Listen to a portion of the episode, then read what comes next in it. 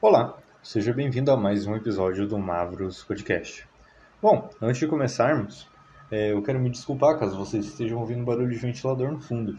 Tá muito calor onde eu gravo os episódios do podcast, no caso do meu apartamento, então tá meio que impossível de deixar ele desligado. Bom, o episódio de hoje é sobre card game, não sobre Flash and Blood, que é o que eu vou falar assim que chegar meus decks novos. Mas, bora lá. Magic the Gathering é um dos primeiros card games, se não o primeiro card game colecionável que a gente teve no mundo. Talvez a gente tivesse algum outro menor antes, mas é indiscutível que o Magic é um dos maiores, se não o maior card game do mundo. Bom, o Magic tem diversos formatos, que são várias formas de você jogar o jogo. Desde o Standard ou T2, que é um dos melhores formatos cá entre nós, até o Commander, que também é um dos melhores formatos. A gente também tem formatos mais flopados como Modern e Legacy. Mas ainda assim, tem gente que joga esses dois formatos. E existem muitos outros. Existem tanto os formatos oficiais como não oficiais.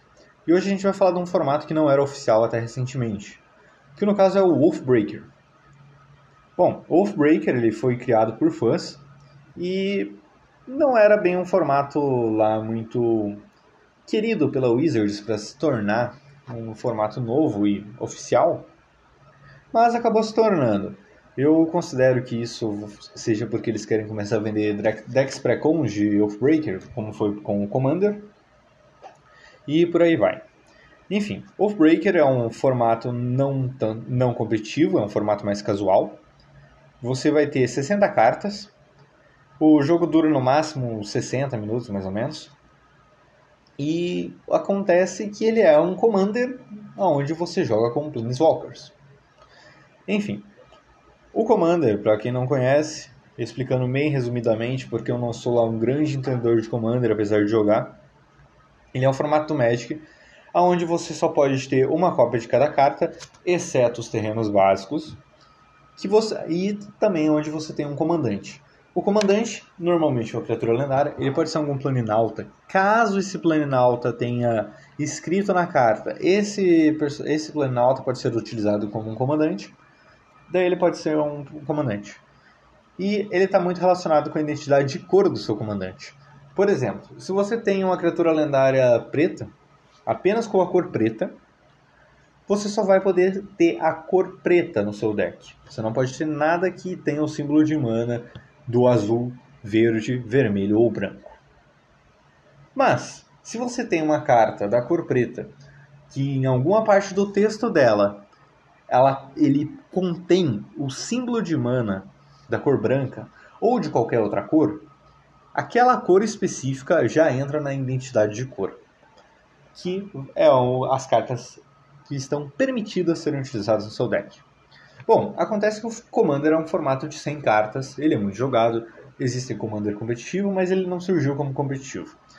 Não vou falar muito sobre Commander hoje, apesar de já ter falado bastante, porque se vocês quiserem eu pretendo algum dia trazer um, um episódio explicando, talvez com algum convidado que entenda mais de Magic do que eu. Eu sou um jogador bem recente de Magic até, comecei ano retrasado, no comecinho de Innistrad, principalmente porque eu gosto muito de lobisomens, já devem ter notado, vampiros também. Inclusive, o primeiro episódio do podcast foi sobre vampiros. Considere escutá-lo.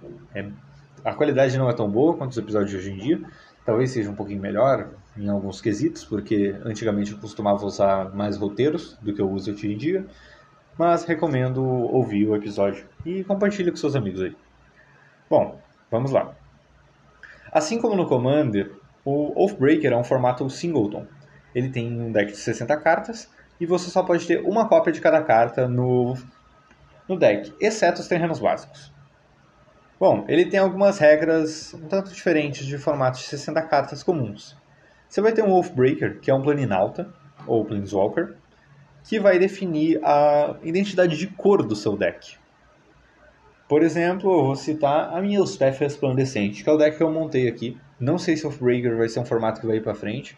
Tem grande chance de flopar igual o Brawl, que foi outro formato também relacionado muito para o Nauta, que acabou saindo mais para o físico e para o Arena, e acabou depois sendo totalmente esquecido, ninguém liga mais para esses formatos, totalmente flopado.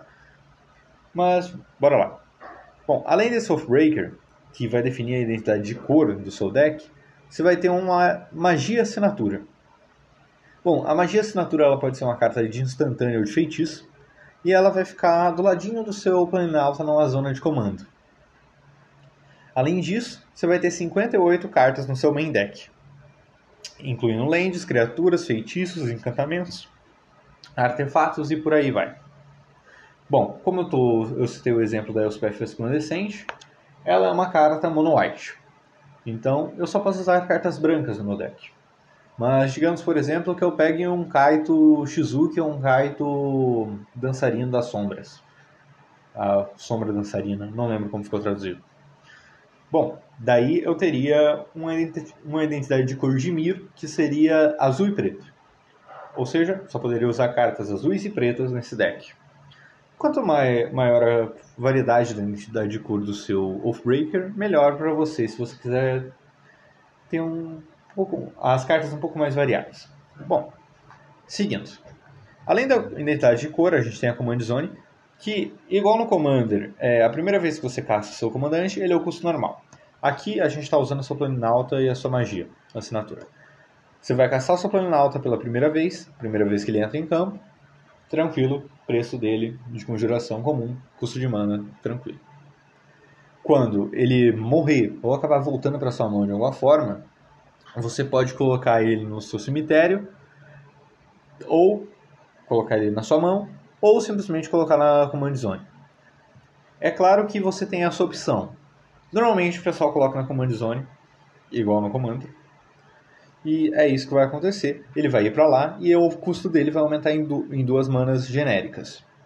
Não vai modificar em nada, fora isso. Bom, já em relação à magia assinatura, ela é obrigatoriamente, toda vez que ela é resolvida, ela volta para sua zona de comando. Ela não vai para o cemitério, não vai para o exílio, nada do tipo. Ela é obrigatoriamente ligada até lá. Mesmo que ela seja para voltar para sua mão, ela não vai voltar. Ela vai ir direto para a zona de comando. Para você conjurar a sua magia assinatura, você tem que estar com o seu Wolfbreaker na mesa. E é isso. Toda vez que você conjurar ela, ela vai custar 2 a mais. Primeira vez que conjurou, ela está custando o preço normal depois vai custar mais caro e por aí vai. Bom, continuando. O formato ele é para 3 a infinitas pessoas e todo jogador vai começar com 20 de vida, diferente do Commander, onde você começa com 40. Bom, os jogadores vão se sentar em um círculo aleatório e vão definir como querem começar a partida. Enfim, Wolfbreaker, resumidamente, tem essas regras. E é isso. O que eu acho do Wolfbreaker em si? Eu não cheguei a jogar ele em uma loja presencial, nada do tipo. Tentei jogar um pouco online usando Spell Table, que não deu muito certo, por motivos de não ter um setup bom o suficiente para isso. Mas pelo que eu vi, parece um formato bem divertido e tudo mais. O problema é que o Magic ele já sofre pelo caso de ter muitos formatos. Por exemplo, uma loja que eu frequento aqui, tem formato que está cheio de gente, enquanto outros formatos simplesmente flopam e acabam nem tendo torneios no, no decorrer da semana por falta de, de players.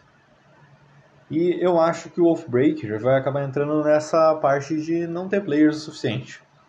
Dificilmente um cara que já joga Commander vai querer montar um deck, de Wolfbreaker, a menos que ele seja um viciado por lore, nem muitos do arquétipo Vortus são arquétipo Votos é um novo tipo de jogador que surgiu há alguns anos atrás, mais focado na lore e tudo mais, inclusive eu me encaixo nesse arquétipo. Ele provavelmente não vai querer sair do seu comando para poder jogar Off-Break. Off-Break ele não tem pretensão nenhuma de ser um formato competitivo, mas o Commander também a princípio não tinha e acabou surgindo o pessoal do CDH.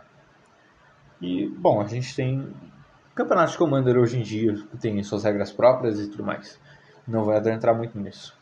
Como eu já disse, se quiserem, algum dia eu faço um, um episódio falando sobre Commander em si.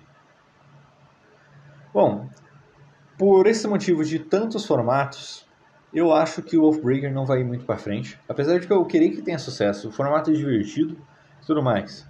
Eu só não diria para você investir tanto nele.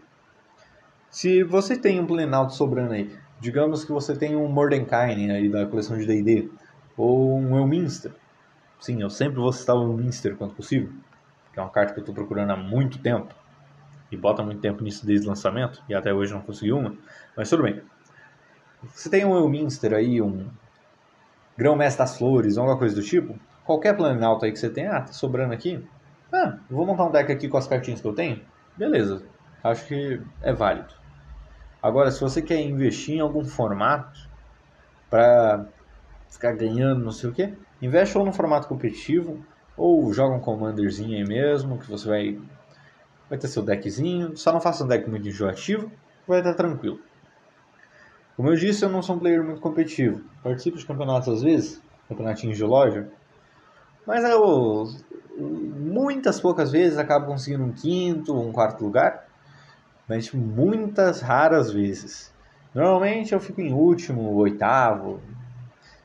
Eu estou considerando tipo uma loja pequena ou com poucos players no formato que deva ter umas 10 pessoas ou 8 no máximo. Eu sempre acabo ficando lá pelos últimos. Mas eu vou para me divertir, então tá tranquilo. Eu não recomendaria você jogar Wolfbreaker, pelo menos por enquanto. Se você quiser jogar com seus amigos, daí é válido. Se você quiser gastar muito dinheiro no deck, bom, o problema é seu. Só acho que não vale a pena por enquanto. Começa com algo mais simples, bota um Arlene Core aí, uma, daquela baratinha de poucos centavos, mono, é, monogreen que que vem em Guerra da Centelha, inclusive saiu o reprint dela em Jumpstart recentemente, numa versão anime, muito bonito, é uma carta de um real. Monta um deckzinho monogreen basicão aí, pega uma base do Pauper, bota ali e, e foda-se. E é isso que eu teria para falar sobre o Wolfbreaker. Não acho que vai ser o formato que vai revolucionar o Magic. Talvez eu esteja errado e torço para que, que esteja mas não é algo que eu vou jogar tanto assim. Mas recentemente também eu não estou lá muito afim de jogar Magic. Eu estou começando a pensar que Flash and Blood está sendo muito mais interessante. A gente está tendo o lançamento de Outsiders agora. A coleção está bem legal. A gente tem um Ranger focado em armadilhas. A gente tem um assassino que bate várias vezes com stealth. A gente tem uma outra assassina que. Bom, não importa muito. Pelo menos eu não achei que importe tanto. A gente tem ninjas e tudo mais. E é muito mais um jogo estilão RPG e eu curto bastante. Outra coisa, outra é, parando para pensar agora, o Wolfbreaker ele tem muito isso de você ter um heróizinho que vai ser o seu principal, né? Então talvez seja uma tentativa de, ah, olha, isso aqui é parecido com Flash and Blood. Jogadores de Flash and Blood que nunca jogaram Magic na vida, venham jogar, é parecido. Talvez seja essa tentativa. Duvido muito, porque a Hasbro é meio doida não, não faria isso. Os caras têm bastante dinheiro. Talvez seja só para lançar um novo produto. Mas tá aí. Entretanto, tudo é especulação. Não faz nenhum mês que o formato foi lançado em si. Oficialmente. Bom, enquanto eu estou gravando, pelo menos até, o, até a hora que eu estou gravando, não tem oficialmente formato nem na Liga Magic, nem em outros sites aqui de montagem de deck, fora o deck próprio, o, o site próprio do Oathbreaker. Provavelmente quando eu estiver lançando o episódio, já vai ter, ou talvez não. Enfim, é isso. Muito obrigado por terem acompanhado o episódio até aqui. Espero que tenham gostado. Se gostaram, considere compartilhar o episódio no, nas redes sociais.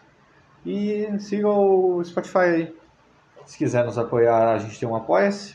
Temos um servidor no Discord onde temos mesas de RPG, não mesas mestradas apenas por mim, mas mesas mestradas por outras pessoas também. Inclusive é uma recomendação para quem quem gosta de mesas um pouco mais elaboradas, que tenha miniaturas e tudo mais. Enche o saco do Pedro lá, que é um dos nossos moderadores também, porque ele mestra umas mesas muito boas. E é isso. Muito obrigado a todos que ouviram. Falou, tchau, fui.